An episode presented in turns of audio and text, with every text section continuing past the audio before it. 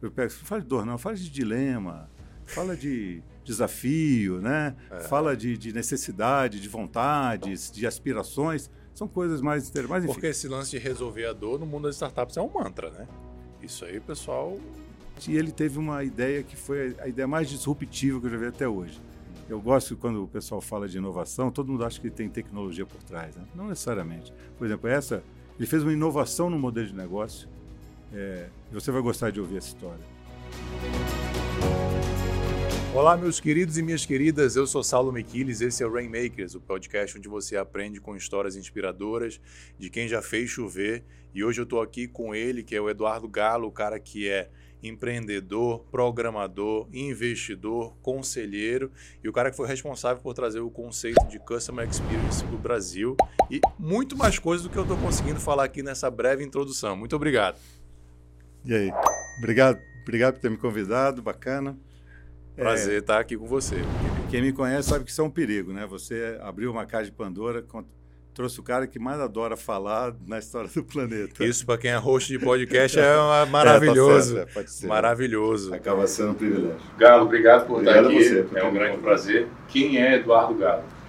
Então, essa, essa é uma pergunta que é, é, meio metafísica, né? Quer dizer, a gente. Vamos lá. Mas foi uma pergunta que eu profissionalmente tive que aprender a responder há cinco anos atrás, seis anos atrás quando na, no último movimento da minha, minha longa carreira aí de 45 anos né, na Labuta, eu tive que parar, eu, quer dizer, a, a, realidade me colocou numa posição de, de, de, encerrar. Eu não gosto de falar de encerrar ciclo, porque esse negócio de ciclo é coisa de máquina de lavar roupa, né?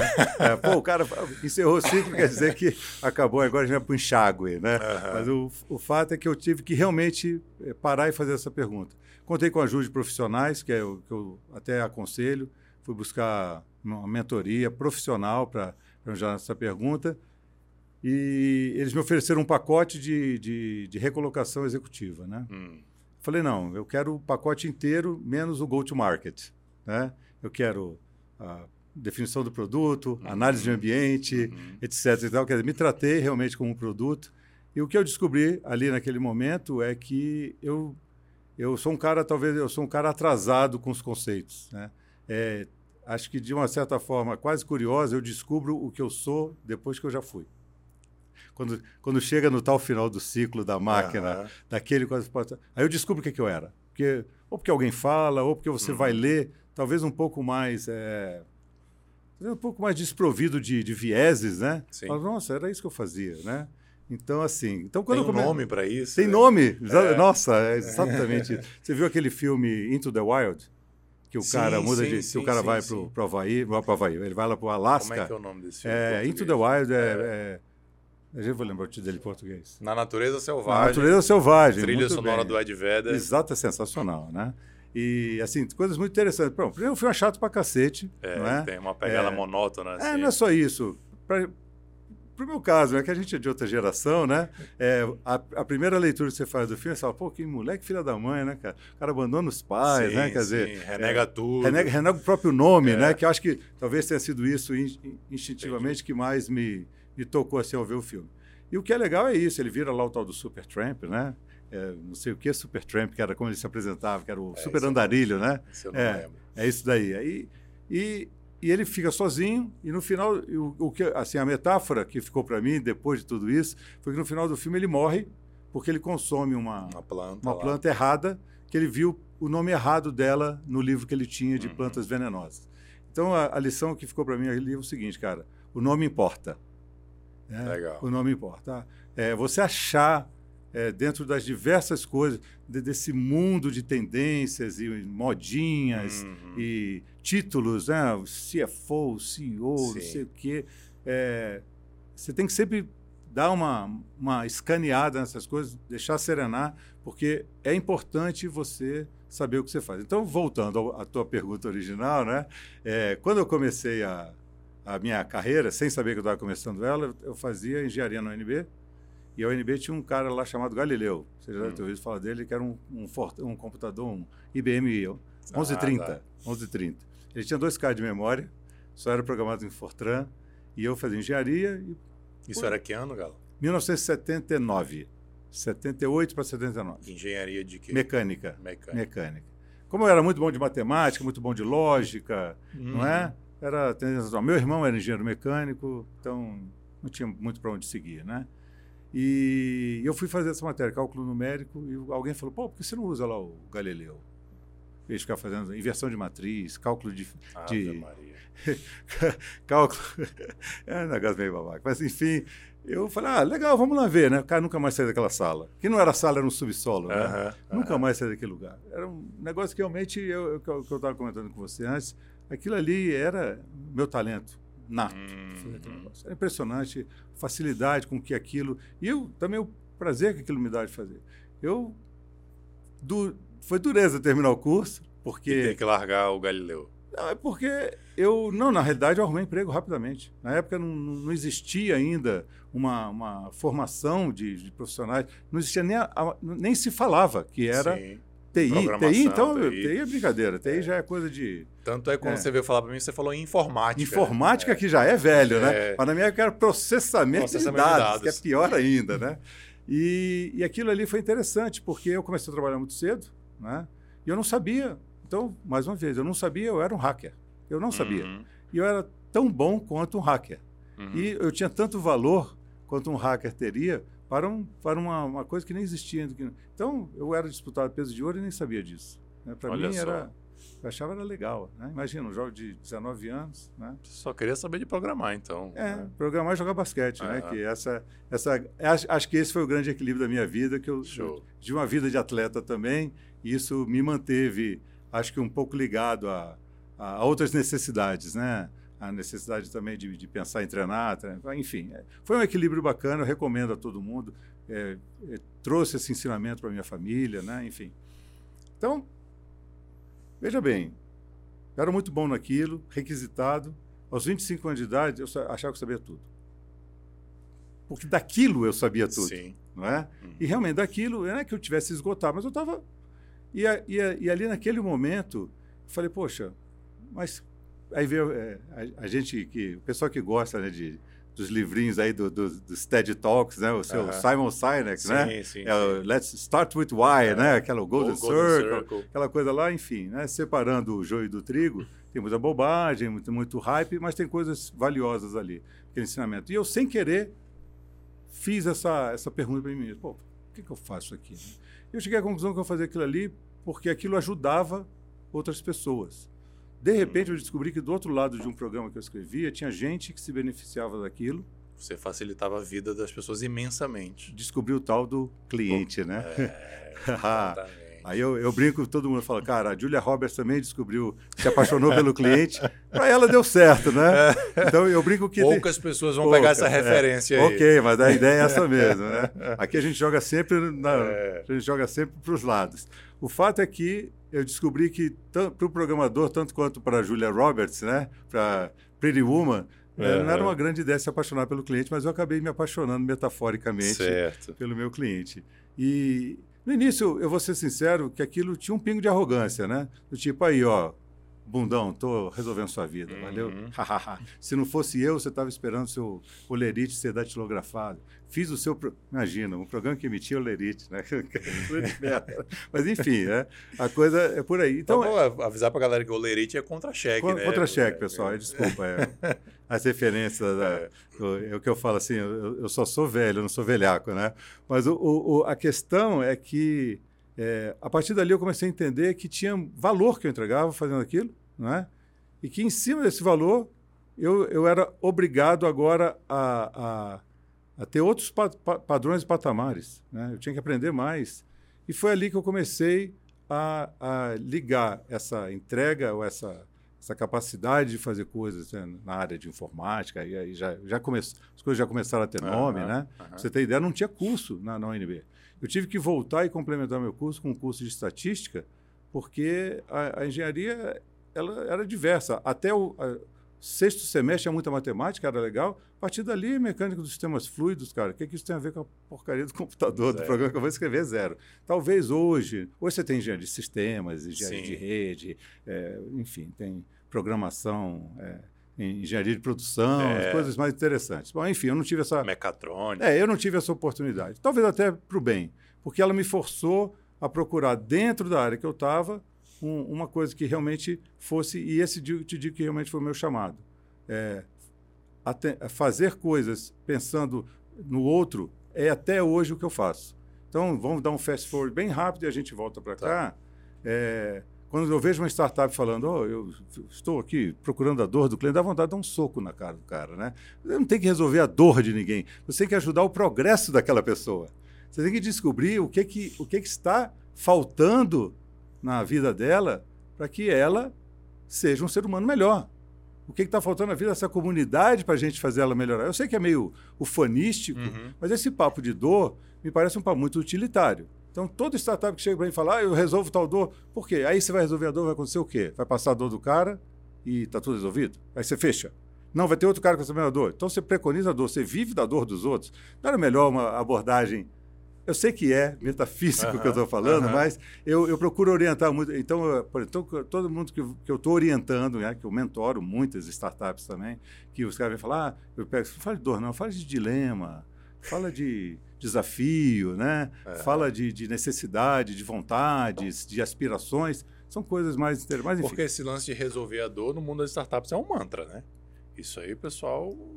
Né? Onde, que você, onde você vai, é, tem que resolver a dor, tem é. que resolver a dor, tem que resolver a dor. Você, daqui a cinco minutos, você vai descobrir que eu acho 99% dos mantras uma merda, mas tudo Vamos bem. lá, já, já adorei você. 99% deles. O que não quer dizer que eles não sejam. Eles têm uma base certa, mas eu acho que muitas vezes a colocação é feita para um consumo rápido que não deixa aparecer o motivo daquilo a ali. A gente vive hoje um mundo muito simplificado, muito simplista e, e para usar uma palavra que você usou ainda agora, pasteurizado. Isso aí eu concordo plenamente. Exatamente. Não tem profundidade mais em nada. Exatamente.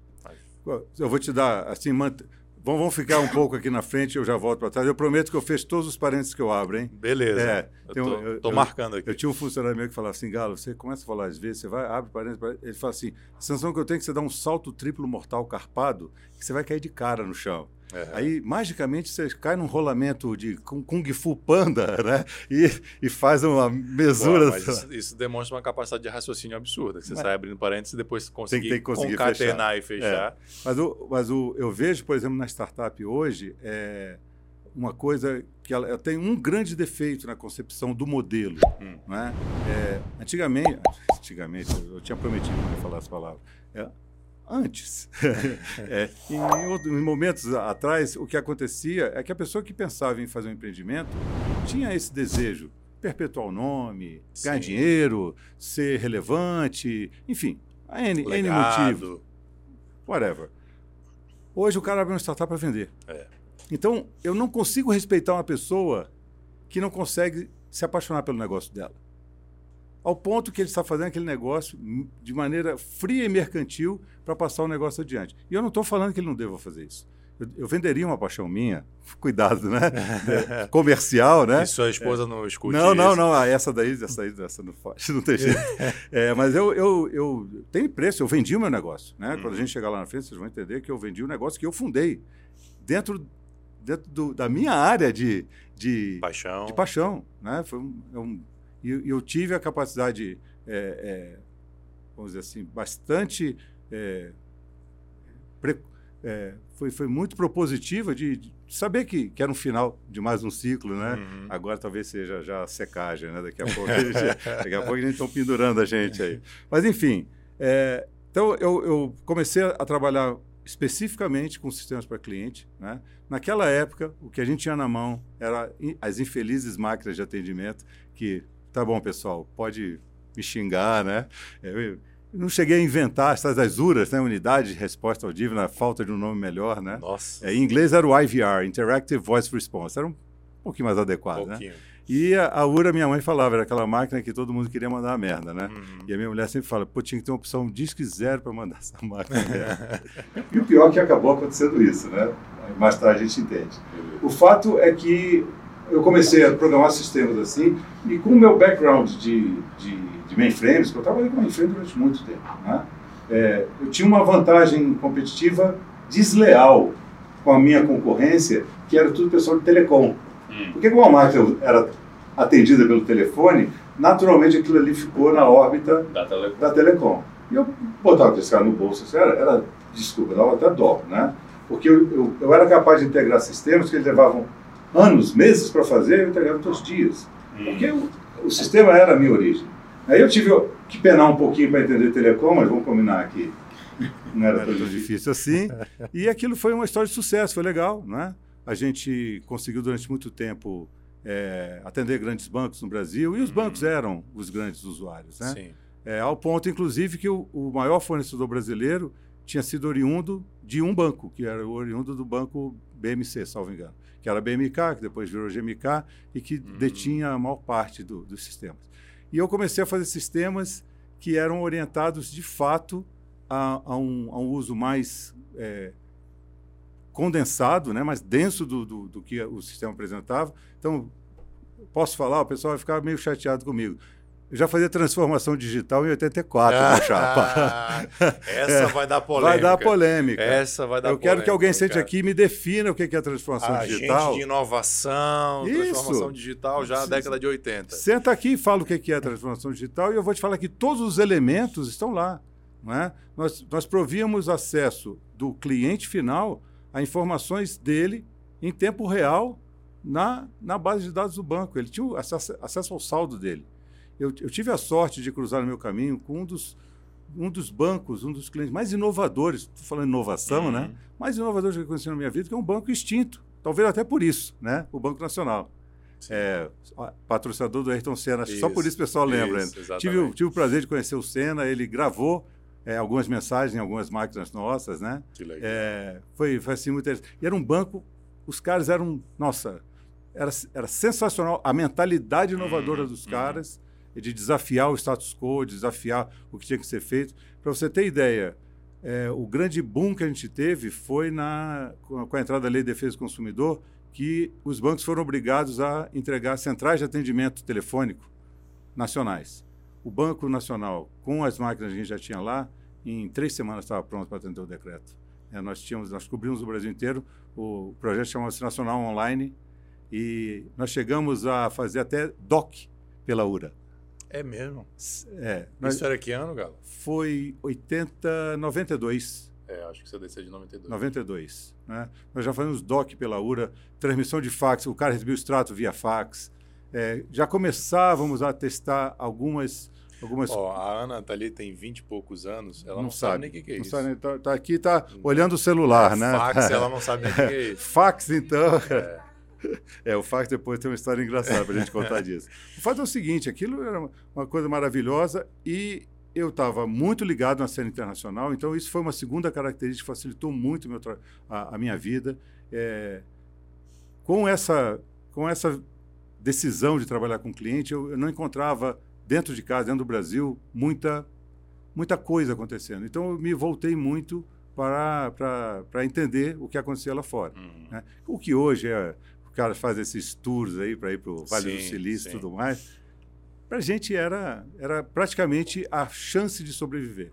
Então, essas, essas máquinas que eu trouxe eram máquinas importadas, muito legais, já faziam muitas coisas interessantes. E no meio do caminho com o Banco Nacional, um dia um cara me chama lá e fala: Vem cá, a gente está com uma ideia maluca aí. Eu falo: O que, que é? A gente está querendo fazer um, um, projeto aqui, não pode falar para ninguém, chama-se Banco Virtual. Aí eu, Banco virtual, como é que é isso? É um banco sem agência. Eu falei, vocês são loucos. Né? como é que um banco não tem agência, né? Eu ia na agência do meu banco duas vezes por semana, né? Sim. Você toma um cafezinho com a gerente, né? Aquela coisa. Leva os boletos para pagar. Boletos para pagar, conta de luz, né? uhum. né? As, os caixas eletrônicos estavam mal sendo aceitos ainda nessa época, se você lembrar. Já tinha, já tinha passado aquela primeira fase que a vovó não pegava dinheiro no, no caixa, tá. mas ainda, ainda tinha. E a ideia deles era uma ideia genialmente revolucionária. Né? Estava começando a surgir um negócio chamado internet, uhum. né? Isso gente, que na realidade não era bem internet, era o acesso remoto de modem, né? Do, no, no sistema. Ele falou, por que a gente não faz uma coisa que o cliente possa usar em qualquer lugar? Né? A URA já dá um acesso para ele de muitas informações e a gente teria um acesso de, de, de, com mais atuação. Nisso, eu conheci um cara nos Estados Unidos, conversei com ele, um grande amigo também, que é, tinha sido o diretor da, da empresa que eu trazia as máquinas, ficamos camaradas é, em, em, Phoenix, no, no, Arizona. E eu liguei para ele e falei, cara, Mark, está acontecendo isso, isso. Ele falou, cara, você não vai acreditar. Eu acabei de assumir uma diretoria agora numa empresa que está testando umas coisas muito malucas. Fica lá na Califórnia, uma cidade chamada Santa Clara. O Vale do Silício ainda não tinha o nome do Vale Sim. do Silício. E Santa Clara é no meio do vale.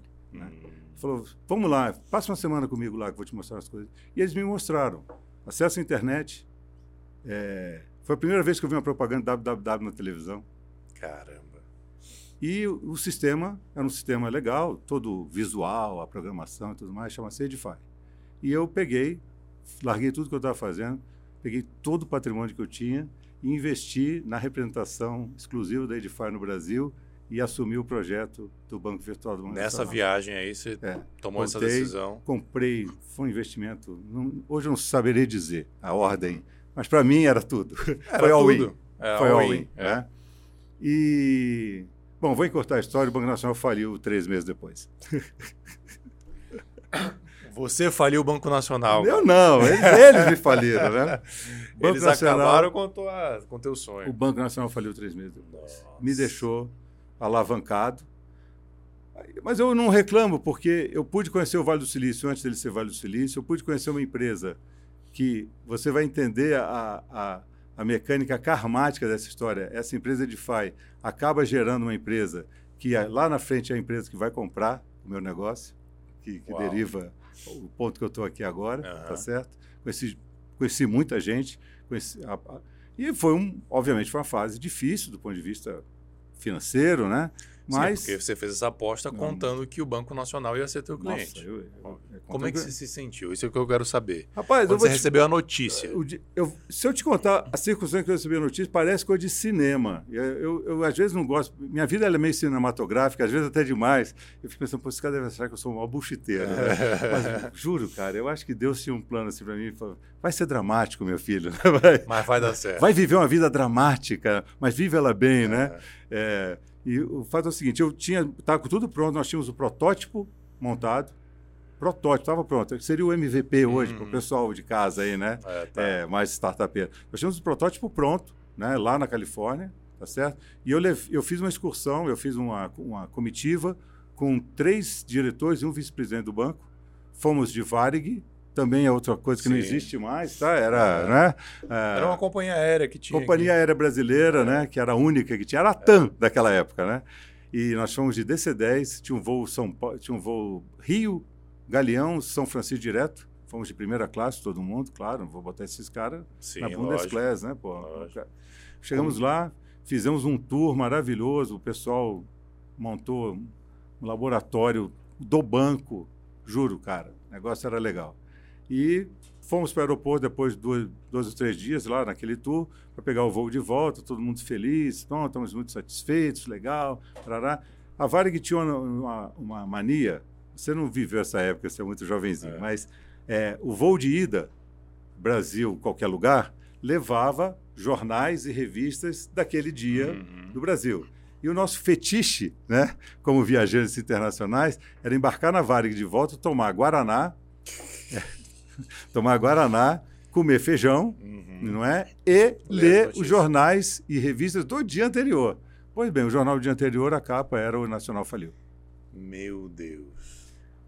Você estava voltando, Voltando. no avião com, com esse projeto a mil na tua mil. cabeça. Tudo pronto, ele tava, o MVP estava pronto. Era agora rolar né, os investimentos e toda.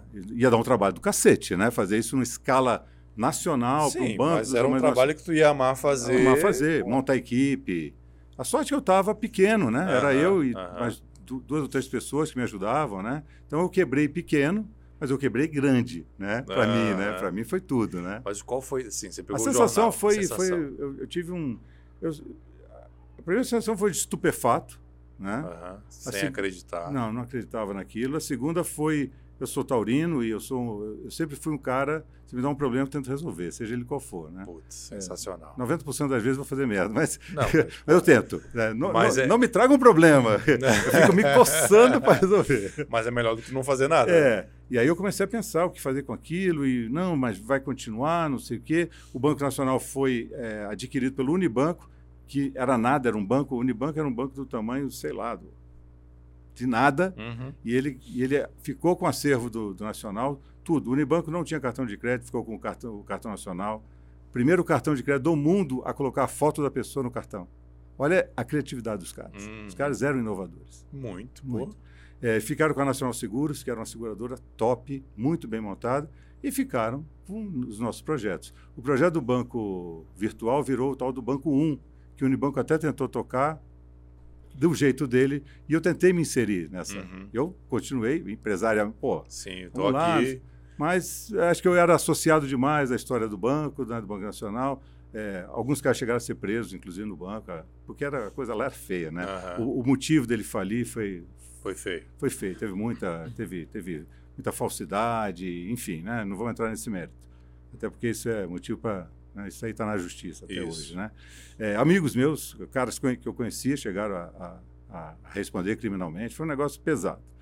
O fato é que eu fiquei no. eu- a, a- partir dali, eu fiquei tentando vender aquela ideia para outros, outros lugares. Obviamente, eu fui expulso de algumas reuniões. Eu me lembro de um- banco, não vou falar o nome lá no Rio, que o cara falou: Meu filho, você veio falar aqui de internet para banco? O senhor podia se retirar, por favor? Tá brincando. Sério, você falou, ele falou: Você é louco, né? É, você não sabe os critérios de segurança. Hoje eu olho para trás de uma certa uma risada meio né, Aham. é, sarcástica, assim, mas enfim. Então foi difícil. Eu, eu comecei, a, eu, eu- a- você me pergunta a minha sensação. Teve um, teve um quê de desespero e um quê de muito desafio, não é? Um quê de aprendizado. Do tipo, amigo, não joga coisa com gente grande se você não for grande o suficiente com eles, porque você está violando. Eu violei um dos princípios aristotélicos lá da, né, da, da, da prudência, né? Tá.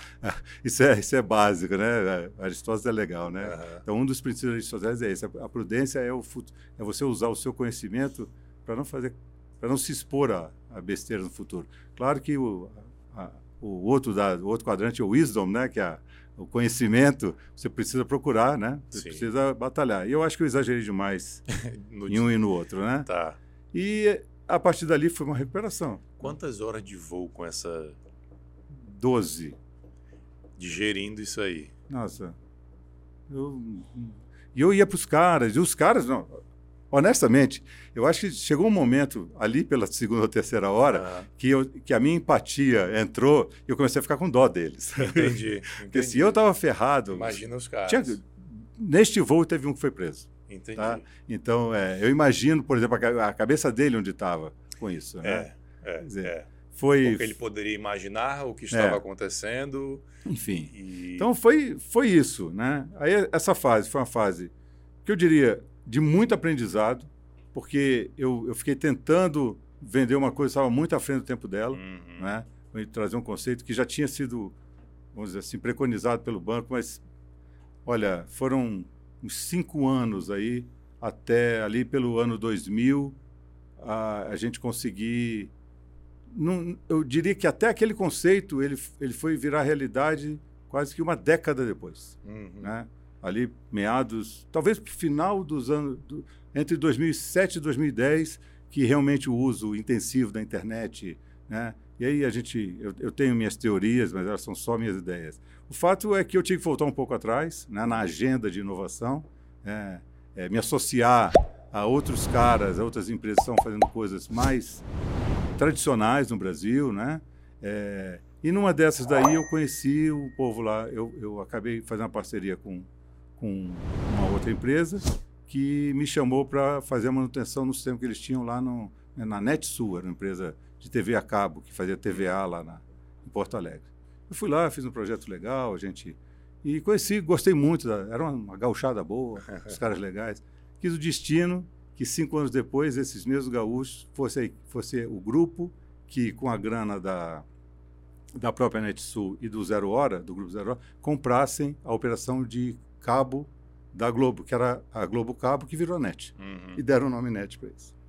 Então a NET surgiu, né, sem nada, sem nenhuma tecnologia, e por força do trabalho que a gente tinha feito, o, o José Félix, que é hoje presidente da Claro, né, ele tinha sido meu gerente de projeto. Ele Nossa. falou assim, pô, aquele carequinha lá, É bom. acho que faz um negócio legal. E ali, a sorte é a oportunidade que encontra o preparo, Sim, né? Quer dizer, frase meio manjada, mas, Mas é, é muito boa. muito boa.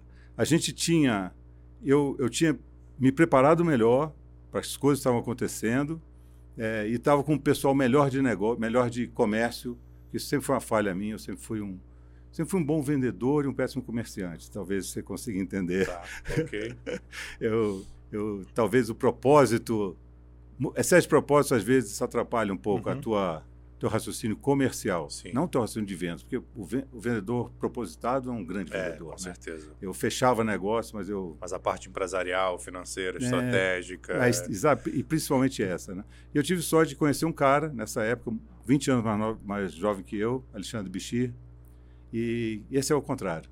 O Alexandre era aquele cara que vendia assinatura da Vejinha São Paulo. Hum. Ou seja, o cara era bom, cara. ass- é, é, anúncio na Vejinha São Ah, Paulo. tá. O cara era bom, cara. O cara era bom. Né?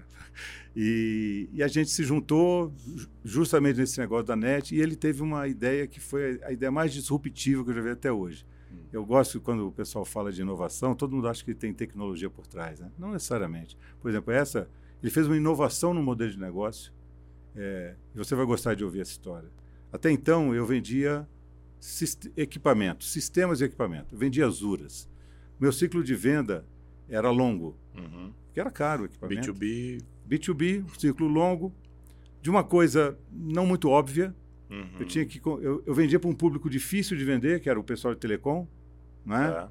É, que entendia de telefone, fio e jumper. Não era nada sexy, o cliente também não Nada gostava. sexy. Eles achavam, era despesa, não era Uhum, investimento. uhum. Por mais que os caras viessem com, ah, call center, é, Katsu era despesa mesmo, sempre, o call center sempre esteve na linha da, das, das despesas operacionais, né? É. nunca entrou na linha de investimento. E, e é- eu, a pri- primeira vez que eu conheci o Alexandre foi nessa fase aí que eu estava já, que a gente estava no sul, como te falei. é, ele falou, pô, cara, por que a gente não aluga esse trem? Falei, pô, eu tinha pensado nisso, né? Aí começamos a alugar sistemas. Pô, melhorou um pouco. O ciclo de venda já ficou mais, mais curto, Uhum. não é? A gente tinha uma certa dificuldade de trabalhar a questão de capital, de- mas a gente foi aprendendo a fazer máquinas com as nossas próprias plaquinhas, Hum. né? Montava assim, uns Frankensteinzinhos lá assim, que não eram. Já era feia a outra, ficou horrorosa. E quando chegou esse negócio da net, ele falou: cara, nós não vamos conseguir vender nem alugar para esses caras, nós não temos tamanho. E aí surgiu na na- a ideia de fazer o tal do Saving Share. O Saving Que Share que é é uma das ideias mais brilhantes, malucas e imbecis que eu já ouvi na minha vida. Chegamos na net, ele, né, ele, ele montou essa estratégia. Olha, vocês têm um problema, que é atender aqui esse call center, que é um centro, centro de custo para vocês. Isso. Vocês gastam X milhões de patacas aqui fazendo esse negócio. Eu vou comprar o seu problema. Mas como assim? Hum. Me dá o seu problema e eu te devolvo ele resolvido. E o que eu economizar nessa, nessa devolução para você, você me dá metade. Você não vai Ok. botar um real. Eu entro com a tecnologia, eu entro com o pessoal, eu entro com a operação. Seja, não era um BPO. Eu não estava fazendo um BPO para o Uhum. cara. Eu estava terceirizando o problema dele. Então, a, a gente Termo vai- de pitch perfeito, né? Tudo que o empresário quer ouvir. Você vai me tirar É. meu problema e vai economizar, e eu não E- vou tirar mais nada do bolso. É, é. O problema é que era muito disruptivo. o cara olhava assim e falava: quem é você? Primeiro, quem é você para comprar o meu problema? Não é? Se eu fosse uma Avaia, uma IBM, né? talvez o cara até pagasse um pau na, na ideia. É. Nós éramos uns Zé Ninguém, né, cara? Nós, uns monte de fome, tá certo? Aham. Aí eles estavam tão desesperados Que eles toparam. tão desesperados. O, o, o, o Valim, você deve já ter ouvido falar desse, é um dos, Midas brasileiros de, de gestão, né? O cara Uhum. recuperou, a- bom, ele recuperou a NET, recuperou, transformou o Serasa numa empresa fantástica de dados e tudo mais, e só quebrou a cara, recuperou o Ponto Frio, só quebrou a cara tentando recuperar a Oi, né? Ter- É, Também, pô, aí o tudo- cara é bom, mas ele não é... Ele não é, tem limite, né? ele não é mágico, É, né, cara? Mas enfim, mas enfim. É que nem recuperar a companhia aérea, né, bicho? Não tem como. Não tem como. Aí esse cara chegou e, e ele bloqueou todas as vendas da net enquanto os caras não resolveram esse problema do- da central de atendimento. O que foi, eu hoje vejo, do ponto de vista de cliente, esse cara é um herói. Uhum. Ele, ele é um dos poucos empresários desses líderes que eu vi falar que o cliente está que o cliente está em primeiro lugar, o cliente realmente é importante para a empresa e tomar uma atitude em nome do cliente. Todo mundo fala, não faz ninguém fala porra Sim. nenhuma, né? Eu brinco assim, não, o cliente tem sempre razão, mas não fazemos trocas aos sábados, nem aceitamos cheque terceiro. Pô, Então, peraí, eu tenho razão? É, tem, mas não, não faziam trocas bem. aos sábados. Cara, você acredita que eu precisei cancelar um serviço agora e me pediram é, uma carta num papel timbrado e carimbo?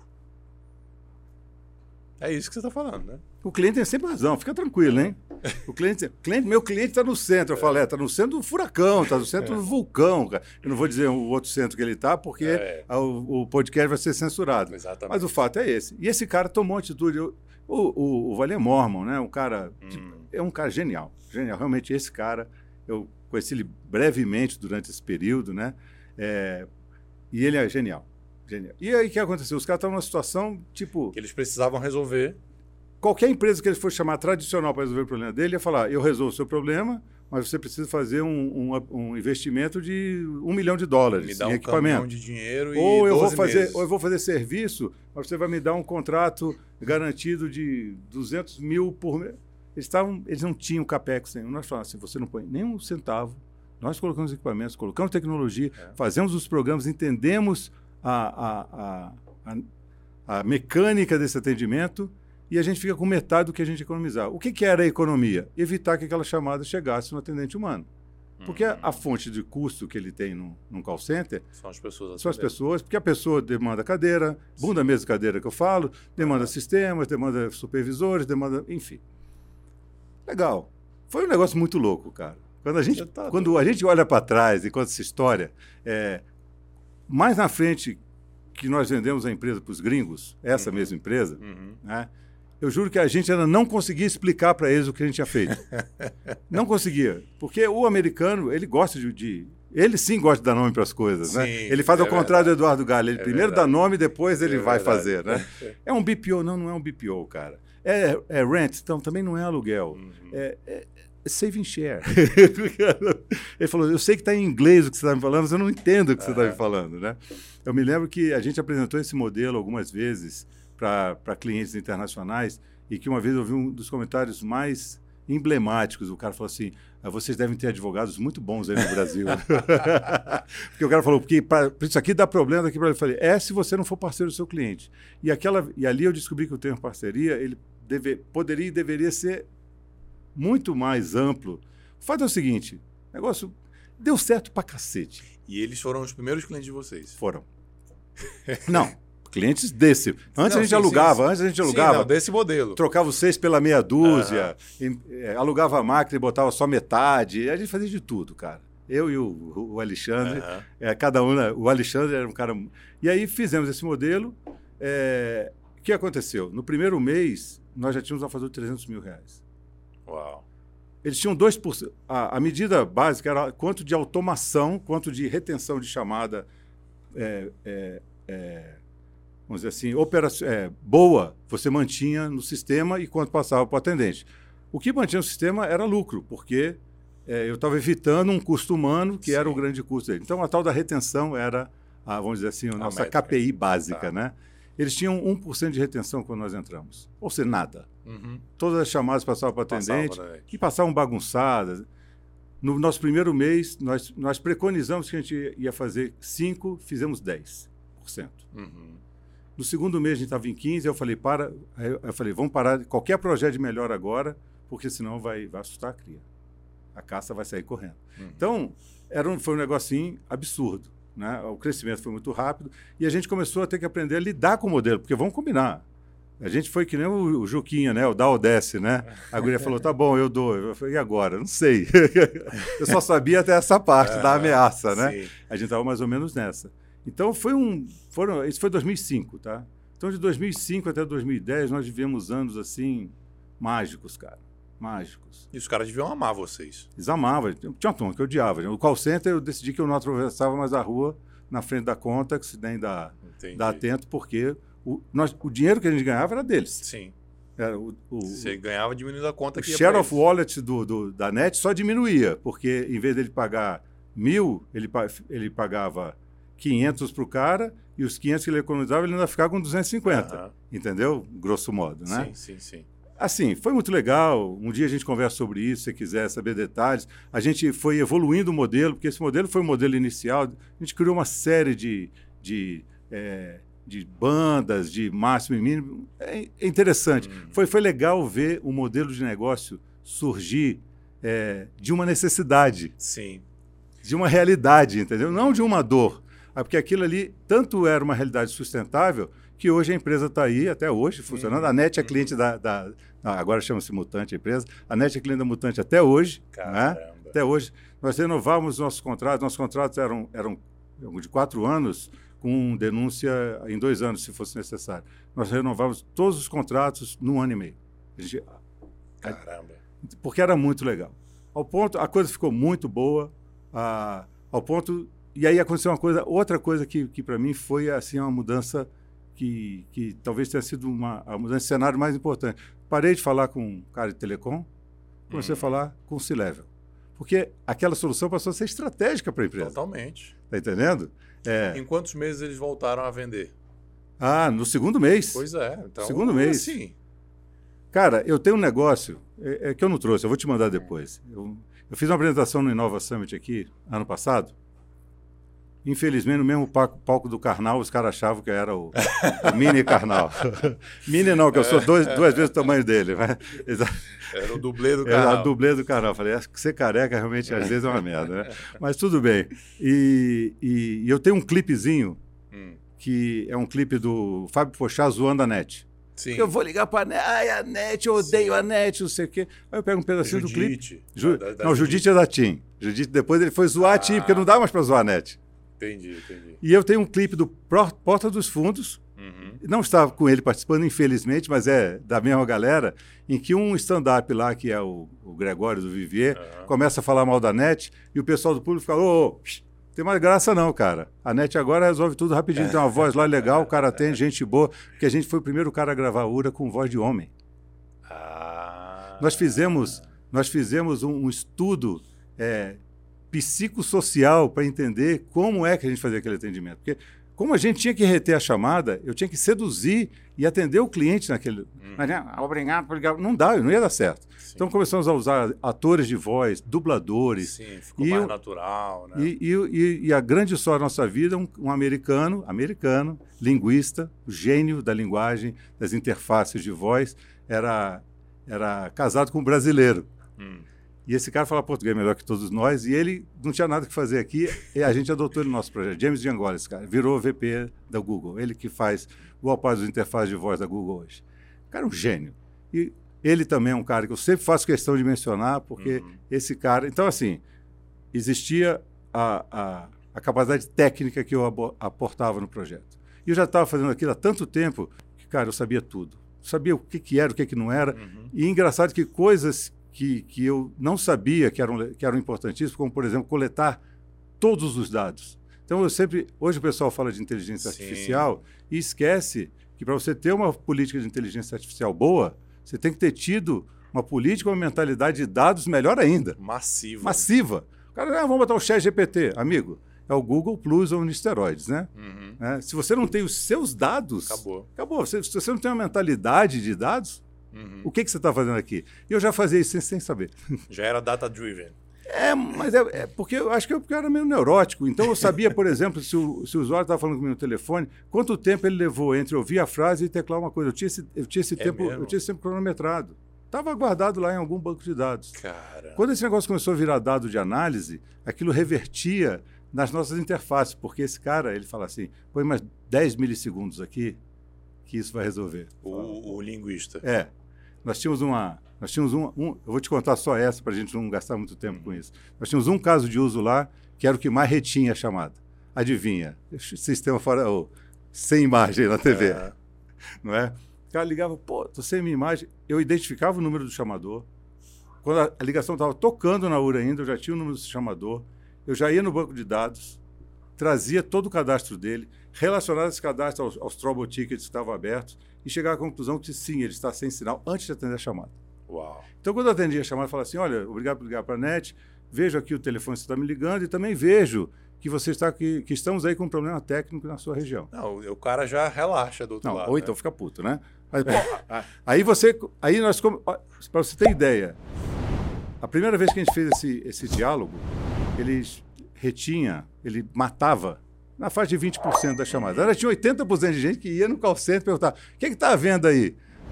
É engraçado. Às vezes o cara do call center tinha que inventar desculpa. Não, o carro bateu no poste. e a gente ouve.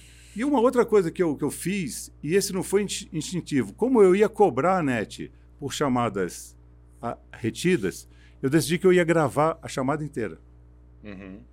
E para gravar a chamada inteira, eu fiz um, movimento tecnicamente bizarro. Eu peguei a máquina de atendimento e coloquei ela na frente do atendimento do call center. Hum. Que ninguém faz isso no mundo. Para dizer a verdade, eu peguei essa máquina e botei ela na, na, na central da Embratel. Ou seja, a gente botou a máquina na nuvem.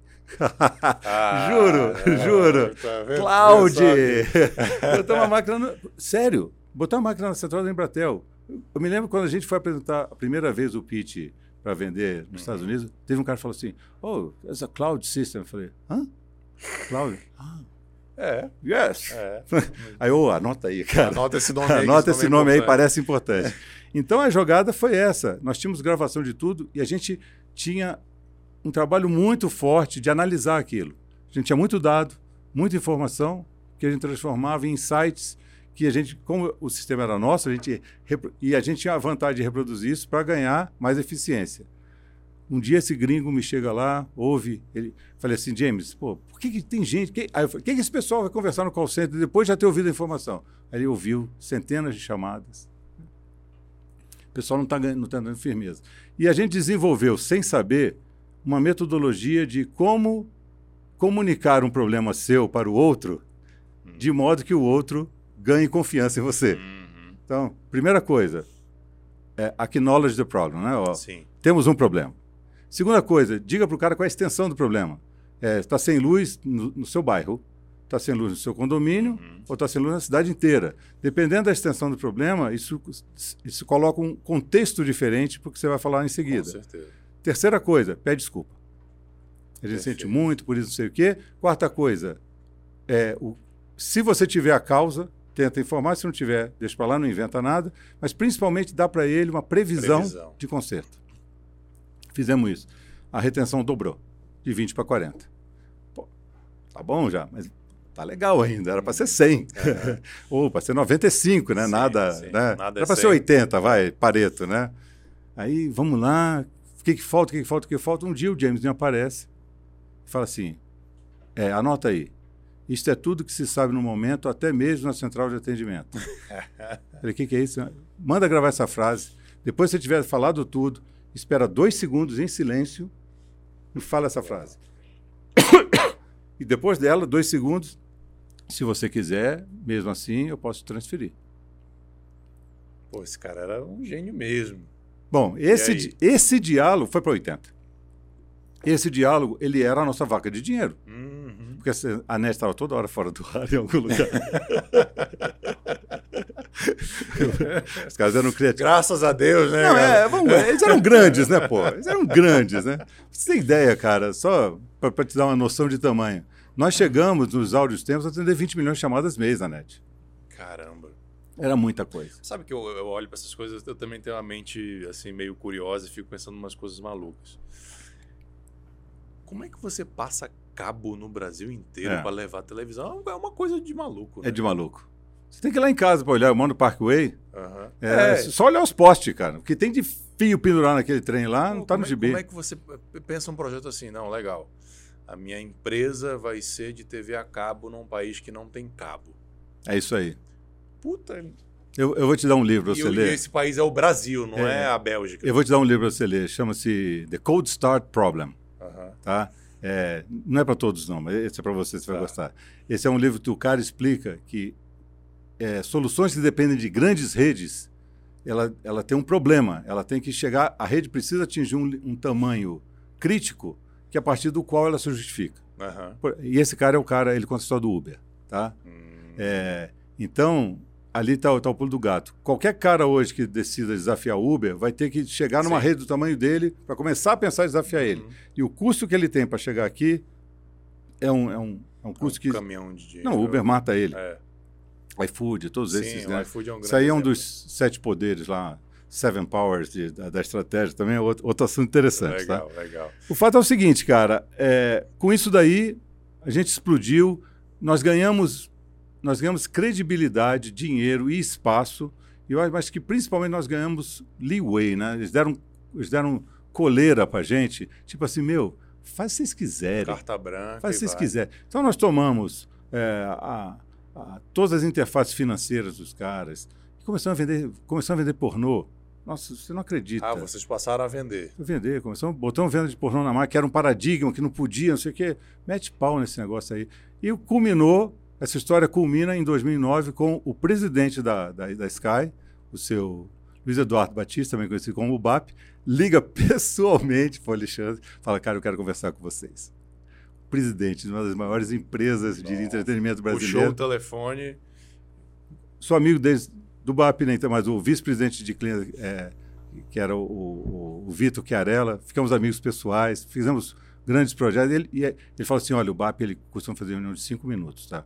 Tenta trazer tudo fechado. Duas horas e meia depois, na reunião, o cara lá, poxa. Tá que tem nosso podcast aqui. É. Isso foi uma pergunta só. Exatamente. O Galo ainda está respondendo a primeira pergunta. Não, mas é que a gente, ao responder é. as perguntas, a gente cobre é, tudo, né? Exatamente. O que acontece, cara, é que as lições foram. O que, que ficou da, daquilo ali para mim? Se você faz um negócio que tem propósito, se você faz ele muito bem, né? Você acredita naquilo que está fazendo. Se você procura de fato encaixar isso ou atender a uma necessidade de mercado, talvez até uma necessidade latente, talvez uma necessidade até inexistente, uhum. mas não o contrário, né? Fazer o mercado tentar comprar o produto que você, o único produto que você conseguiu montar, não é? E, e se você coloca nesse processo, além de muita energia, capacidade criativa, porque eu, eu, eu brincava quando todo mundo que eu vinha falar de desse assunto antes, falava, nossa, como vocês foram inovadores. Eu falo, é, no modelo de negócio. Nós não fizemos inovações uhum, tecnológicas. Vamos combinar. Uhum. Tudo que estava ali a gente já tinha.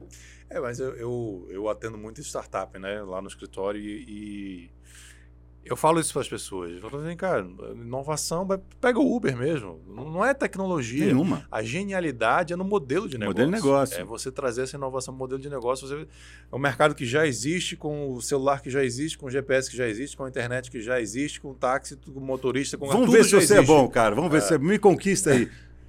Qual foi o mercado que o Uber, que o Uber amassou? Amassou? Ele amassou o mercado. Sim. Se você me responder de táxi, a gente vai continuar a conversa. Eu finge que eu não fiz Não, eu já sabia. Se você está perguntando, eu já sabia que não era de táxi. Ele é parecido com o de táxi. Pô, não sei. É o de radiotáxi. Ele acabou com o mercado de radiotáxi. Sim. O mercado de táxi continua existindo. Uhum. Ele deu uma chacoalhada no transporte Verdade. pessoal de modo geral, mas ele não acabou. Eu pego, eu vou para São Paulo só de táxi. Uhum. Eu pego Uber em duas situações. Você chama o da mãozinha, que você bota Isso, a mãozinha. Porque eu ando pelo, pelo, pela canaleta, pelo uhum. corredor, Isso. porque eu não tenho que ficar esperando 10 minutos para o cara se desvencilhar de um trânsito para vir me pegar, uhum. tem um uhum. ponto de táxi ali na minha frente. Uhum. Agora, se eu for para o aeroporto, chamo Uber. Porque eu quero previsibilidade, uhum. eu quero saber onde esse cara está. Que era o que o Rádio Táxi fazia, né? Você ligava no dia anterior, olha, eu preciso sair daqui 5 é horas aí. da manhã para ir para o aeroporto. É isso aí. Então, assim, é, uma coisa que eu não gosto do modelo do Uber é que a, o economics dele funciona em cima de, um, de uma pisada na linha, que é a questão dos impostos. Uhum. Né? Mas tudo bem, não vamos entrar nesse detalhe, porque daqui a pouco eu vou ser processado. Mas voltando lá para a trajetória, esse negócio foi maravilhoso. Cara, a gente ganhou dinheiro. Muito dinheiro. Porque o nosso negócio, ele era. Para para pensar, nós começamos esse negócio três pessoas.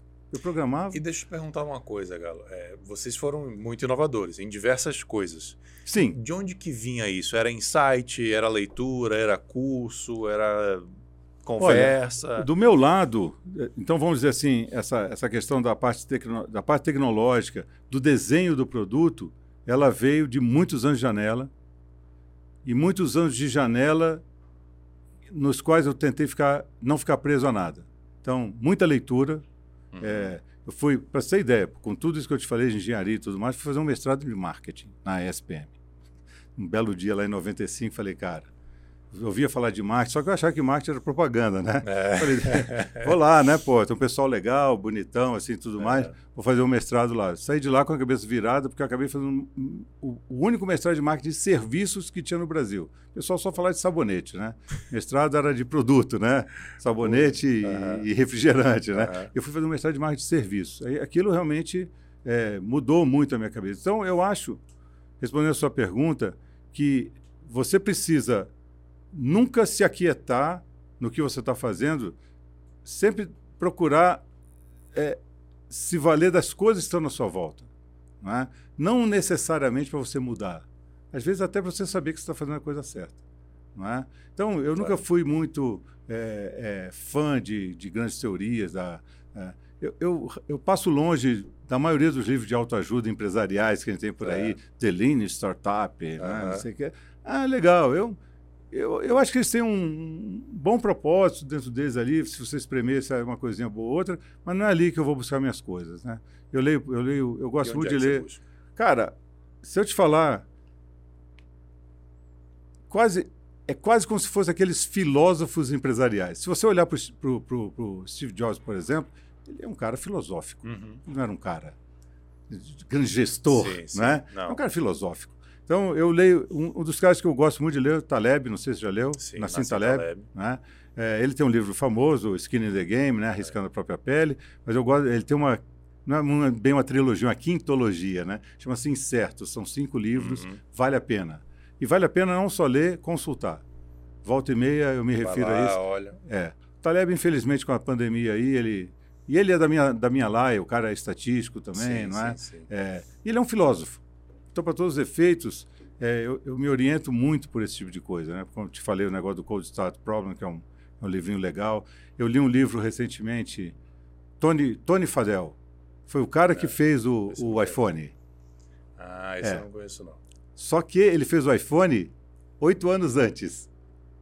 E a história que ele conta é genial. Qualquer cara de produto tinha que ler aquele livro. Chama-se Build, B-U-I-L-D, né? Construir. Uhum. É, ele, ele conta a história, ele mostra os documentos do iPhone, não chamava-se iPhone, Sim, né? Claro. que ele fez para uma empresa lá que eu esqueci o nome, que obviamente foi um fracasso. Por quê? Porque não tinha internet. Uhum.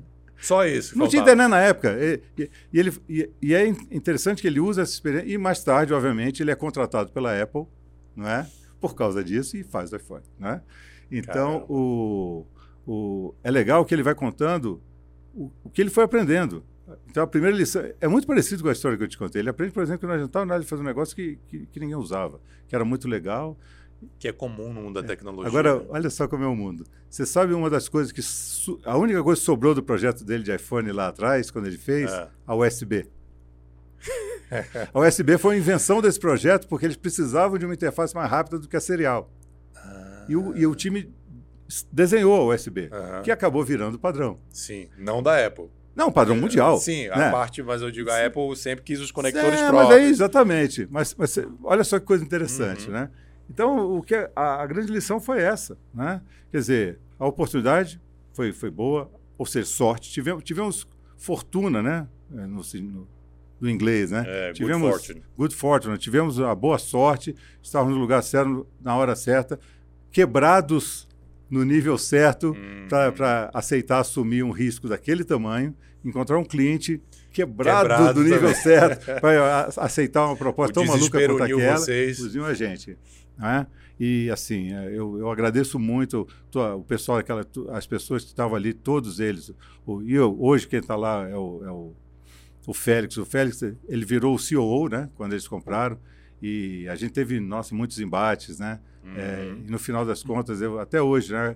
Acho que todos ali tiveram um desprendimento muito grande. engraçado, não eram empresários muito diferentes do, do Banco Nacional. Eles não eram empresários muito, muito inovadores, uhum. sabe? Então, isso que foi bacana. Esse processo todo levou a gente para uma condição bizarramente boa de dinheiro, de ao ponto que eu tinha um não vendedor. Você vai pirar que, com essa história. Que, que é o não vendedor? O não vendedor era o Alan, é. era o meu não vendedor. Os caras ligavam lá e falavam assim: nossa, a gente quer um sistema igual da NET. Ah, não dá para fazer não. Porque o nosso modelo só funcionava com uma coisa com milhões de chamadas. Sim. Ela não ia funcionar com 10 mil chamadas. Uhum. Tá entendendo? Então, todo mundo que ligava achava legal, a gente. E só que o, o caso da NET virou, virou um benchmark de turnaround, de, uhum. de inovação realmente propositiva em call centers. Chamou a atenção da Gringolândia e a, uma empresa chamada Genesis veio e comprou a gente. A Genesis é a Edify. Caramba, realmente. Quem foi que escreveu o roteiro da tua vida? Oh, né? cara, Qual falo. foi o cineasta que escreveu o roteiro da tua vida? Deixa eu fazer uma pausa aqui. Ah, até porque eu preciso de uma aguinha. É, traz uma aguinha aí para ele, Gui. Eu preciso também agradecer a turma que está ajudando o Rainmakers a acontecer. é, facilite contabilidade digital, a turma que faz a abertura da sua empresa de graça aí. A gente deixa na descrição o link do chat para você conversar com eles e Miquilis Advocacia Empresarial, que dá o apoio cultural aqui para o Rainmakers acontecer. Advogados que entendem de negócio faz você empreender com segurança e tranquilidade. Muito bem. Cara, é, puxando rapaz. a sardinha agora para o advogado empresarial que adora M&A. Agora a gente vai chegar lá. Como foi essa, essa venda aí? É. Porque eu sei que você ganhou muito dinheiro, muita gente faz, mas é um, costuma ser traumático para os empresários. Não, foi tranquilo, foi cara. Boa, foi né? super de boa. Imagina o seguinte, cara. Eu você já, já, já fez a, a, imagem da galera, né? Sim. O Alexandre. Já me antecipei. O né? Alexandre, né? 20, 20 anos mais novo que eu, né? Cheio de energia. Eu, nessa época que isso tudo aconteceu, já estava fazendo 50. Né? Uhum. Essa, a, a, venda mesmo foi, foi em 2012, então eu estava comemorando 52 anos. É, e a turma que estava com a gente, mais ou menos essa garotada, com 20, 15 anos a menos que eu ali. Só tinha uns poucos funcionários, éramos 30 talvez. Né? Caramba. Né? Sustentando um negócio desse. Tu pode revelar o faturamento para a gente ter essa. Olha, essa época a gente devia estar tá faturando em torno, a, a valores daquela época, 20 milhões, 15 milhões de reais. Daquela com, época. Com 30 funcionários. É, não, nosso EBITDA era 80%. É. Óbvio, falava, que, óbvio que iam é, querer falava, comprar. Né? EBITDA de droga, né? É, um assim, exatamente. Assim, né? Mas é. pagava imposto, não, tudo. Aí que tá, aquela bagunça típica de Sim, empresa brasileira. Entendi. Todo mundo PJ, uhum. né? É, pessoal, precisamos é, colocar um grupo de servidores novos lá na, no cliente. Ah, vamos comprar da Dell. É, vamos comprar da Dell. Quem passa o cartão dessa vez? Meu Deus. Não, eu passo, estou precisando de milhas que eu quero ir para Miami. Meu Deus do céu. Então Era tá assim. bom, é sua vez de passar seu cartão. Era assim. É mesmo. Quanto... Faturando 20 milhões, vocês ainda eram assim. A do Diligence deve ter sido maravilhosa. Então, aí. Então, a vida era boa. Claro. A vida era boa, não é? Serve chefe também, porque você vai ficar com o bico seco. E aí, cara? A briga era boa, era tranquilo, a vida estava tá bem tranquila. E aí chega nesse. E o, o gatilho do MA foi justamente crescimento. Tá. Né? Chegou no momento que nós tínhamos todas as TVs por assinatura do Brasil, uhum. a NET, a Sky, a, a, a Embratel, que chama assim Embratel, Vim Embratel na época, tá. que depois vi, foi adquirido pela Claro, virou, vi, virou Claro TV e depois, com a, bom, enfim, mas a Vim Embratel, TVA, uh, tinha uma outra lá que eu não me lembro, que era pequena, e faltava é. uma, a Oi TV, que era desse tamanho. Aí, vamos na Oi, né? é. Quando chegou na Oi, o bicho era o seguinte, cara, era uma baleia para ser abocanhada. A nossa, a nossa conta, do ponto de vista do, do plano de negócio, era, era morrer para renascer dobrado, uhum. com a Oi. Né? Então, a, ali surgiu um conflito que hoje eu conheço como, como, conselheiro, né? que, é um, que é um conflito de apetite de risco, não é? aversão a risco. Sim. Nós não tínhamos a mesma visão nitidamente. As pessoas que estavam, que nós tínhamos um outro sócio, e a, a visão não era a mesma. Natural. Hoje eu vejo isso como uma coisa natural. Natural. Diferença de background, de idade. De tudo. tudo. De propósitos, propósitos. e o que, que você quer da vida uhum. e tudo uhum. mais. E ali a solução que a gente encontrou foi: não, vamos vender esse negócio então. Nós fomos assediados, primeiro, por, por estratégicos, compradores estratégicos. Todos os call centers tentaram nos comprar. Claro. Obviamente, buy and perish. Né? Vamos comprar e afundar esses caras, Sim, porque eles, porque só, eles nos, tiram minha só nos ferram, a gente mata eles paulatinamente, daqui a pouco aquela putaria tudo que tinha antes volta tudo ao normal uhum. e está todo mundo tranquilo. Né? Enfim, é, foi uma decisão acertada do grupo, a gente não, não vão vender para estratégico, e um dos caras, que era o, o investidor principal na época, falou assim: vamos vender fora. E nós tivemos um. Foi, essa foi. Essa foi, foi divertido. Né? nós fizemos um roadshow, né? Uhum. Nós contratamos um M&A Advisor uhum. nos Estados Unidos tá. e fizemos um roadshow pelos Estados Unidos, né? Basic, aí sim já existiu o Vale do Silício. E foi, foi divertido. Foi muitas coisas interessantes aconteceram e no final das contas a Gênesis decidiu nos comprar. Muito bem, né? começaram as negociações e tudo mais.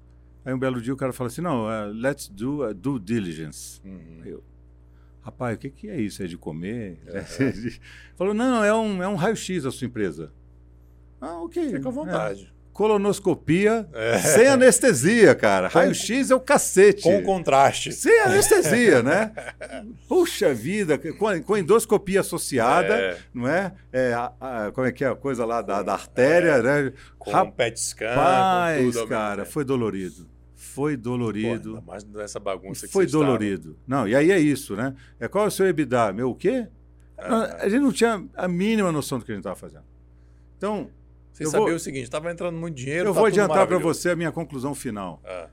Se não tivesse acontecido aquilo, a gente desaparecia em dois ou três anos. No primeiro problema, no primeiro problema de, de, de, de, de vazamento de dados, ou sei lá o que, uhum. problemas acontecem, né? Uhum. A gente ia morrer, a gente é. ia desaparecer. Eu falo isso para alguns clientes, Galo, que assim, que cogitam captar investidor ou fazer o M&A, etc.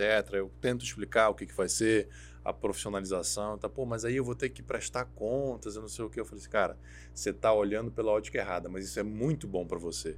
Porque vai trazer um grau de profissionalização, de Perfeito. governança, governança que você não tem hoje, é aí. você não vai ter, a não ser que tenha alguém te forçando a ter.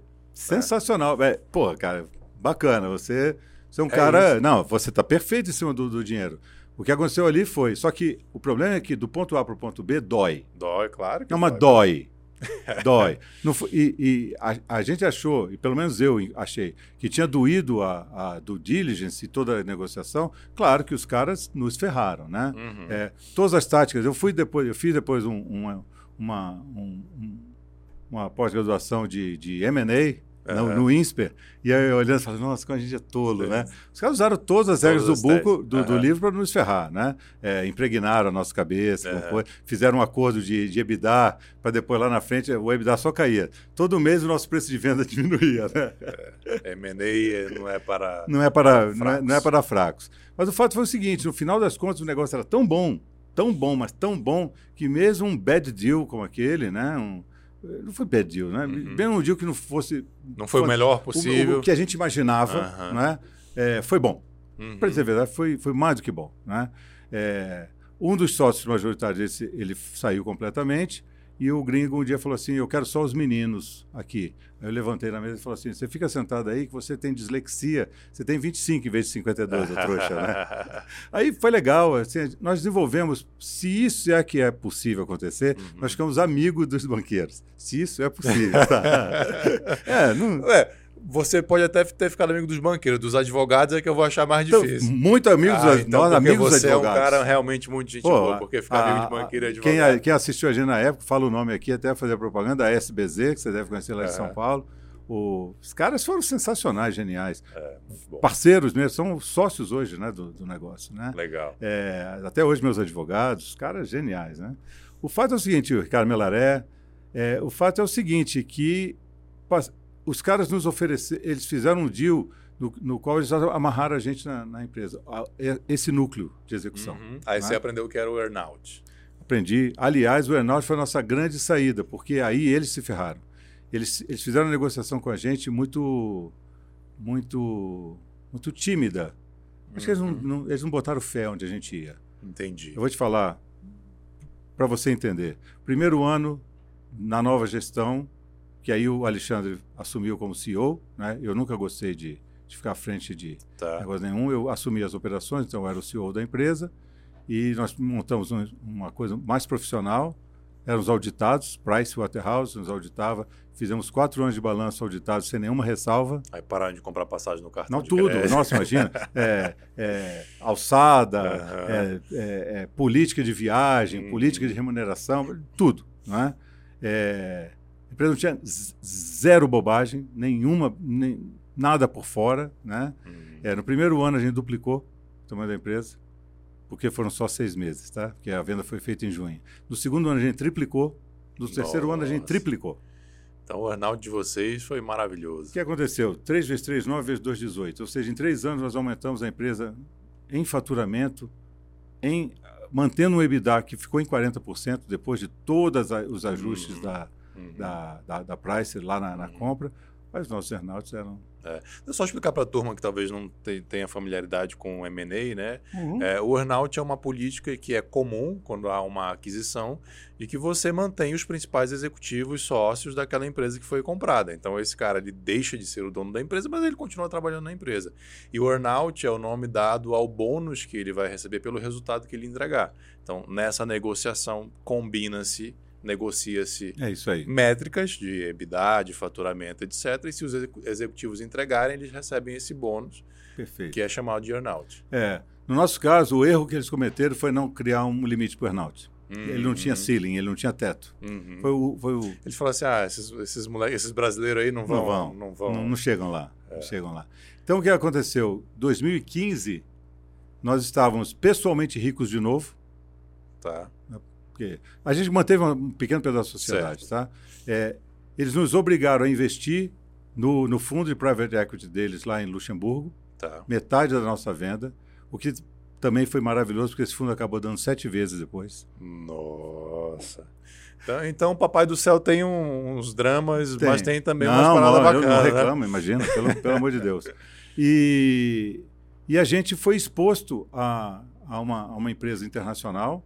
Eu virei executivo internacional de uma empresa é, multinacional. Nunca tinha imaginado que na minha vida. Em, termos de carreira, tua vida mudou, é. assim, virou uma chave. Aos né? 53 anos de idade, pela primeira vez na minha vida, eu peguei a minha carteira de trabalho, eu tinha cabelo. Só para você ter ideia. Quando os caras falaram, precisamos da sua carteira de trabalho, eu tinha tinha cabelo é. na, minha, na foto da minha carteira de trabalho. Eu tava, quer dizer, não é carteira, tinha, vocês entenderam? A foto e, que estava ah, tá, era de um Eduardo Galo cabeludo, tem, pô, né? Tem que explicar. Enfim. Eu sei que a gente ficou ali, cara. Não, a história vai ficar mais dramática ainda, uhum. né? Pro, pro bem. Quando deu 2015, não, chegou num dado momento, a gente sofreu com aquele M&A, mas mais uma vez esse meu sócio, o cara, o Alexandre é um cara diferenciado, né? Ele falou assim, cara, por que não faz o contrário? Como assim? A gente aprendeu tudo que quem vende apanha, por que a gente não compra? Uhum. Chegou nos gringos, obviamente você entregando todo aquele resultado. A gente não pode pegar um pedaço desse resultado aqui. Você quer esse dinheiro? O cara fala, ah, a gente não comprou vocês para isso, né? Sim. A gente pode aplicar isso aqui em M&A buy side agora? Cara, olha, se vocês acharem que faz sentido, submete o conselho e tudo Uhum. mais. E nós começamos a, identificamos uma, uma empresa que estava começando a entrar no nosso radar de competição e era muito agressiva, Uhum. compramos essa empresa. Essa empresa trouxe, nós tínhamos, como te falei, 5, 6 clientes, essa empresa trouxe 150 clientes, Nossa. nos quais, e, e uma equipe de, uma força de vendas muito forte. Uhum. Né? E a partir daí a gente gostou do negócio. Até porque esse crescimento todo que eu te falei foi parte orgânica, parte, parte inorgânica, né? Também vamos ser justos que Sim, sim, ninguém sim. aqui é gênio ne- nesse nível. Bom, fast forward para frente, em 2016, ele falou, cara, não dá mais. A gente e, o- e o motivo, como sempre, foi uma compra que a gente queria fazer e a matriz não deixou. Nós queríamos comprar uma empresa que era um, tipo um call center ao contrário, que fazia qualidade, a- análise de qualidade de chamada post-mortem, né? Ele pegava a qualidade, a chamada que tinha acontecido ou a interação do call center e analisava aquela interação para reportar para o dono da chamada, no caso a NET, se aquele call center terceirizado estava atendendo os trâmites de qualidade mínimo da, que ela... que Nossa, os call centers devem ter amado isso aí. E tinha uma empresa que fazia isso, mas fazia muito mal, e a gente decidiu comprar a empresa para comprar mercado, porque ela fazia para bancos, Uhum. né, lugares que a gente não entrava. Aí o gringo não queria, porque uma das métricas que ele tinha lá era faturamento por headcount. E nós íamos trazer 3 mil funcionários novos para o grupo. Era um call center. Mas isso era uma métrica do fundo ou era uma métrica Então, é dele? assim? métricas internacionais, é, Ah. pelas quais eles se julgam. Entendi. Porque uma empresa de software, ela, ela se mede assim, né? Hum, para ver se ela está sendo eficiente, é, a, mão de obra que ela tem tem que produzir produto para colocar na rua. E aí, é No X caso, faturamento aqui era, hectare. era serviço, né? Tá. Aí a briga começou, começou e a gente bateu o pau na mesa, olha, a gente vai comprar isso aqui ou a gente vai embora. Aí o fundo que suportava isso falou, não, vai embora nada. Fizemos um management buyback. A gente comprou a empresa de volta, cara. Sensacional. A gente comprou com o dinheiro do fundo, claro, Sim, né? sim. Ele alavancou a gente. Aham. compramos a empresa de volta e, e junto com esse dinheiro nós trouxemos um fundo a mais, quer dizer, ele colocou um pouco a mais e a gente partiu para uma estratégia agressiva de compra. Mesmo. Compramos oito empresas Nossa. nesse período de 2016 a entre 2016 e 2017 também era 2017 oito empresas. Então consolidou o mercado, chegamos a um faturamento de um bi mais ou menos Uhum. não é? É, governado. E aí a lição foi essa. Quando a gente decide sair, a gente olha para trás e fala, puta, a gente agora sabe tocar uma empresa. Né? Então essa empresa nova, que foi a Mutante, Aham. né? a Mutante foi um sonho realizado porque nós fizemos uma empresa que já existia, Uhum. nós definimos uma empresa, é mais uma vez a história da minha vida, né? A gente definiu uma empresa que já existia, de uma tese que não estava escrita ainda, mas já estava no, no lugar, que era a tese de Customer Experience. Sim. Então, a gente posicionou a empresa como One Shop, One, one, one Stop Shop, One-stop for, shop. for CX in Latin America. Era, foi a primeira na América Latina fazer isso. Eu assumi o cargo de CXO. Ninguém era CXO naquela época. Hoje tem um montão. aí eu dou risada. aham. Né? Os caras me sacaneavam. Ah, é sexo. Não, cara. É CXO, cara. Pô, não sabe nem escrever. E assim, foi, foi interessantíssimo, né? Mas então aí depois vocês venderam de novo. Não, não, aí a gente ficou com ela, Tá. né? E no final de 2018, todas essas aquisições, elas agora é uma história que, que também lições para os nossos amigos aí. Isso, a gente está É. aqui para tirar, espremer suas lições. Todas essas aquisições foram legais, aumentaram consideravelmente o tamanho da empresa. A empresa, né, até hoje está aí, graças a Deus, né? Meus sócios são super bem sucedidos, a empresa está brilhando. Algum, algumas das empresas que comprou já foram revendidas com excelentes eh, eh, retornos, mas eh, a cultura da empresa mudou. Natural. É, é, é quase que inevitável, É, né? exato. Então, assim, e, eu, e eu talvez tenha sido um- um- uma coisa que eu demorei um pouco para perceber. Eu estava tão envolvido ainda, porque eu fiquei com toda, toda a parte da, da, da, da- da criação do, da, da nova proposta de, né, do, do CX, é, nome. é, eu fiquei com marketing durante um tempo, né? O Uhum. CMO trabalhava para mim. Foi, foi super legal, foi divertido, assim. Eu não consigo nem te explicar como era divertido, porque eu, eu, eu não estava nem pre- preocupado mais em ganhar dinheiro, eh, porque os outros ganhavam dinheiro para mim, entendeu? Uhum. Quer dizer, os negócios estavam andando e eu estava lá fazendo canvas de produto. Sim, tava assim, é, movido por paixão, Paixão mesmo. mesmo, né? É, fizemos uma iniciativa, uma das coisas que a gente decidiu fazer foi investir na educação de Customer Experience, fizemos, montamos, chegamos a montar um, um, um MBA de CX, ia ser o primeiro da América Latina, com a FIA, Caramba. com a USP.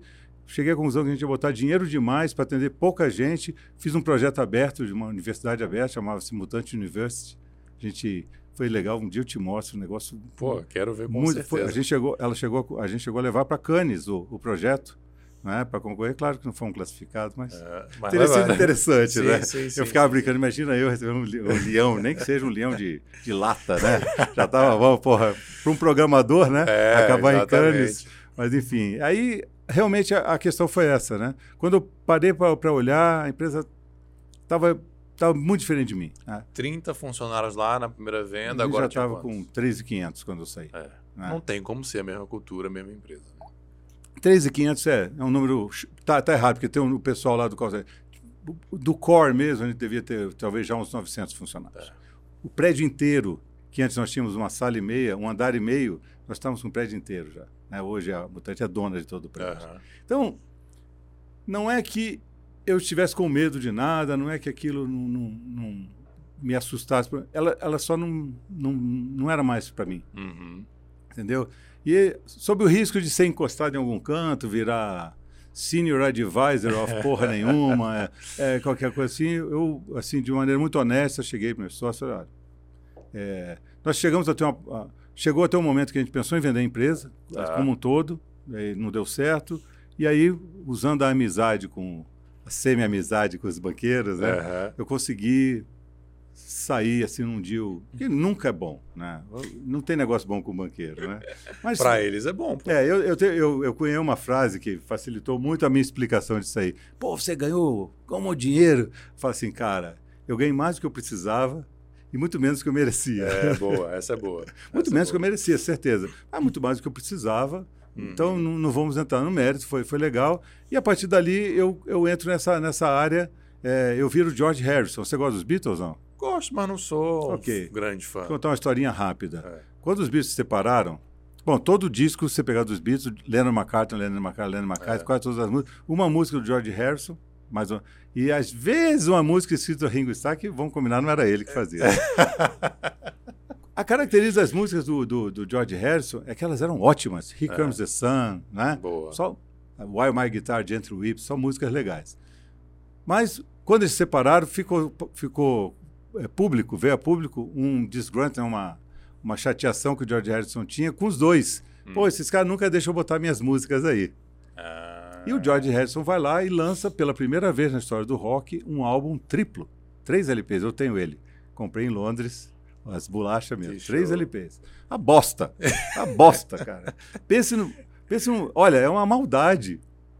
O George Harrison pôs o nome dele naquele disco. Uh, Tem uma música boa. Ó, oh, guess what, né? Uh, ele faz uma música boa, sim, né? De vez em quando ele acerta. É, que é, é My Sweet Lord, né? Que é uma música legal e tudo mais. E só, o resto é uma porcaria. É assim, juro, eu nunca nem ouvi mais do que uma vez, sabe? Uh, então eu dei uma de George Harrison, né?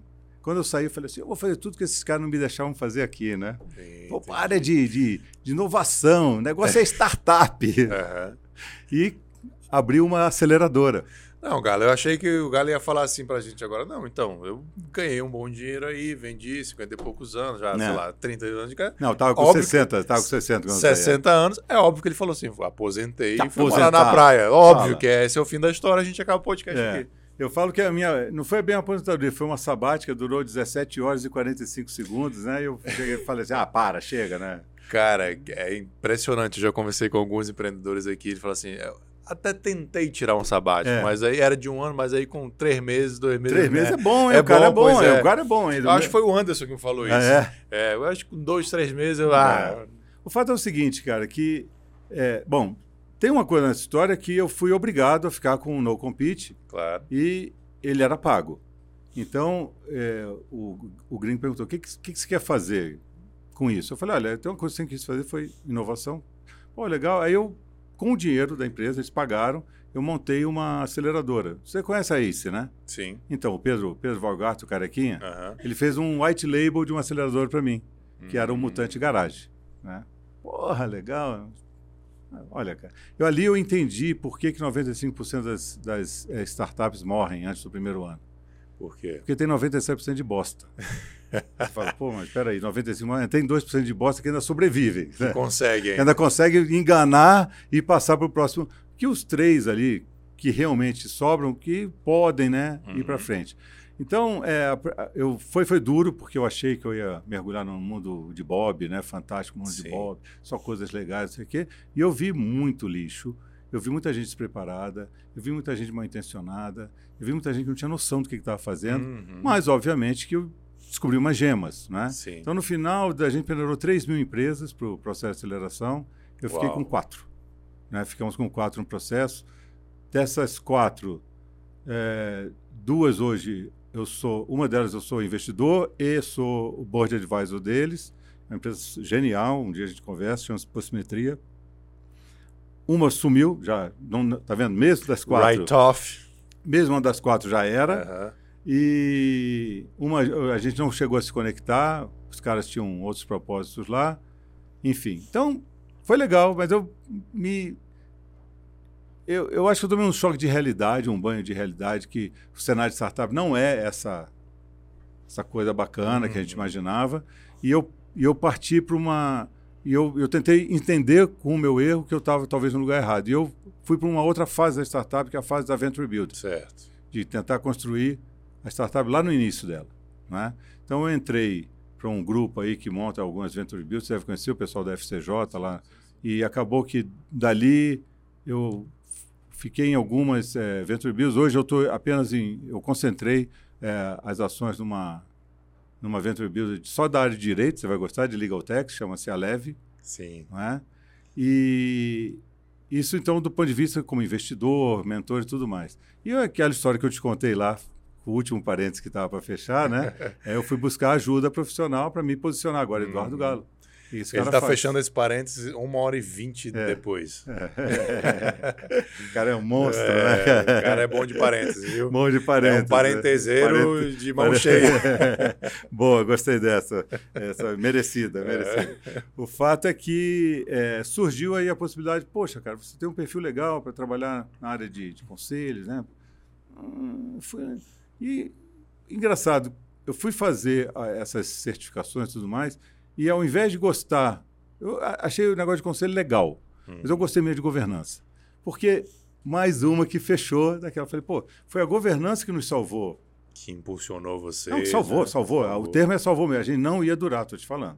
A empresa do jeito que estava, se a gente não fosse adquirido, se não fosse governado por aqueles chatos. Hum. Que, rapaz, a primeira vez que o cara tentou me explicar o conceito de revenue recognition, já ouviu falar sobre isso? Reconhecimento não. de receita?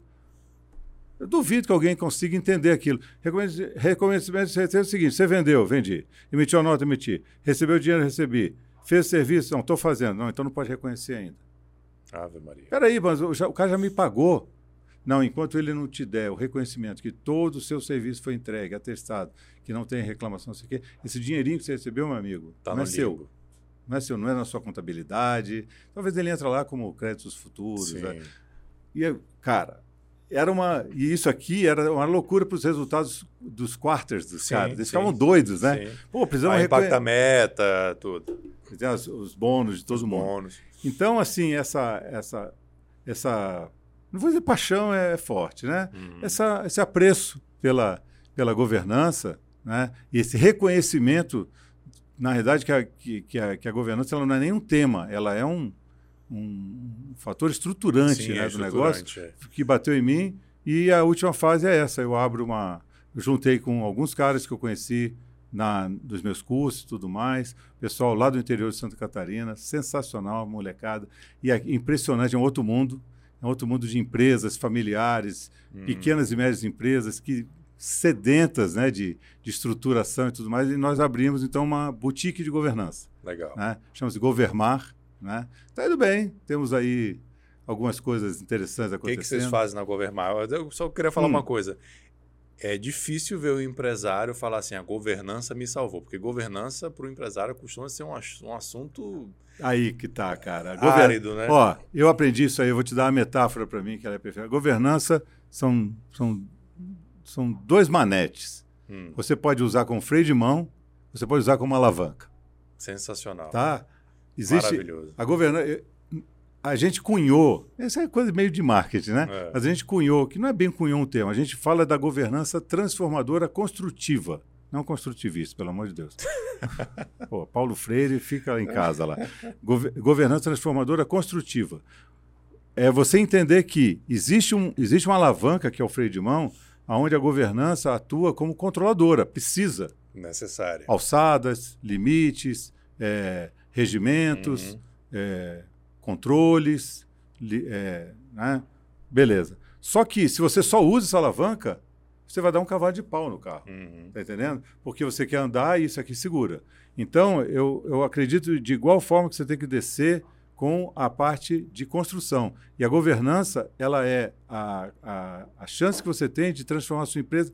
Isso aqui é, para mim, a definição mais legal. Ela é a chance que você tem de transformar a sua empresa numa empresa perene. Perfeito. Tá certo? O, o, o, modelo governante construtivo, ele preconiza uma defesa ao CNPJ, ao trampo. Uhum. Porque ninguém defende o trampo. O capital não defende o trampo. O capital quer que o trampo valha mais. Uhum. Tá certo? O executivo não defende o trampo, ele quer que o trampo é, é, performe mais. Uhum. O funcionário não defende o trampo, ele quer que o trampo pague ele, uhum. não é? Justifique. Então, a governança, desse jeito que a gente, que a gente trabalha, ela, ela assume essa, essa, esse controle, esse, é, esse fomento né, da, do desenvolvimento. É difícil. o que a gente faz aqui é dividir em vários pilares, né? trabalhar esses pilares isoladamente e, e, sair um pouco daquela coisa que o, que o órgão de governo não, não se mete no, né, na, na, execução. Às vezes você tem que descer um pouquinho. Né? Tá. Às vezes você tem que reconhecer que um problema operacional ele é a consequência de um problema é, de estratégia, de um problema fundamental que não foi resolvido. Então, se eu tenho um problema hoje de que estão roubando dinheiro, é porque eu não me preparei governantemente para ter uma auditoria, para ter uma controladoria forte, governante para aquilo ali. Então, a ideia é interessante, cara. Mas na Governmas é o quê? É consultoria? É vocês é. É, têm conselheiros? É... é... a gente não gosta de usar o termo consultoria, mas não dá para escapar, tá. que acaba sendo um trabalho consultivo. Mas ele é, eu digo que ele é um trabalho mais que consultivo porque a gente, de fato, tem que se. Eu tenho que virar o melhor amigo do seu Joaquim, que é o fundador, sócio fundador, o único CEO do, da, da, empresa de metalurgia dele. Esse cara não tem melhor amigo. Sim. Os filhos dele querem pegar o poder dele, estão lá Uhum. se engalfiando para ver quem vai ficar com o quê. O outro sócio dele, minoritário, não sei o quê, ele já está de saco cheio. Os concorrentes. Ele não tem melhor amigo. Quem é melhor amigo desse cara? Quem é melhor amigo do negócio dele? A família dele enche o saco porque é, quer, obviamente, um dividendo maior, porque quer comprar um iate. Quer que entende. pregue o sobrinho, o primo. Exatamente. Então, você também para chegar para esse cara e falar assim, seu Joaquim, vamos botar um conselho de administração aqui, botar ordem nessa casa, é, é, é, é demais. É um É. choque muito grande, você não vai conseguir fazer isso. Não é? Então, a ideia é que a gente consiga se juntar a ele e fazer um assessment e falar, olha, você tem vários problemas aqui que estão impedindo você de crescer e de ganhar dinheiro. Pode ser. Normalmente, cara, não, não escapa disso. Estratégia, Uhum. pessoas, é, sucessão familiar, é, financeiro Aham. e os outros lá que a gente coloca, tipo parte de sistemas Sim. e às vezes posicionamento de produto, mas é raro, por incrível que pareça, né?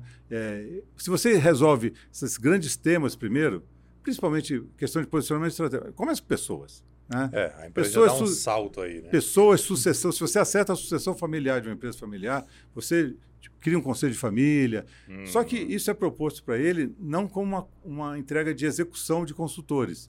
Eu proponho como um blueprint, né, de, como, um, um, ah, como uma sequência de, de coisas que são feitas, e eu o ajudo a implementar a, a partir do, de alguns squads. Então, o meu trabalho é montar squads, o trabalho da Governmar Uhum. é identificar esses problemas e propor a solução desses problemas através de iterações rápidas. Aí veio o sangue programador e trouxe É, o- os squads, os sprints. E exatamente, é, é, não, é ágil, a, pra- a metodologia é ágil total, tá? Eu não escondo.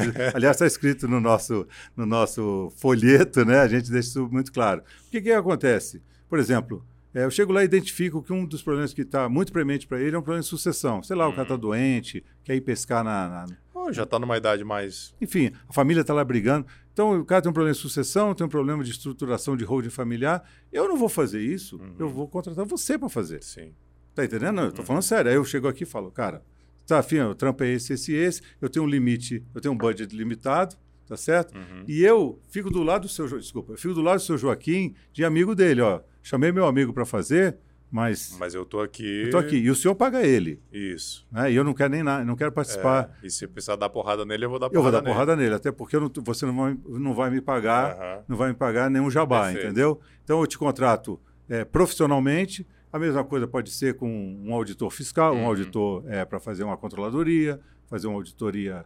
na- pode ser para desenhar estratégia. A gente tem feito muito desenho de estratégia.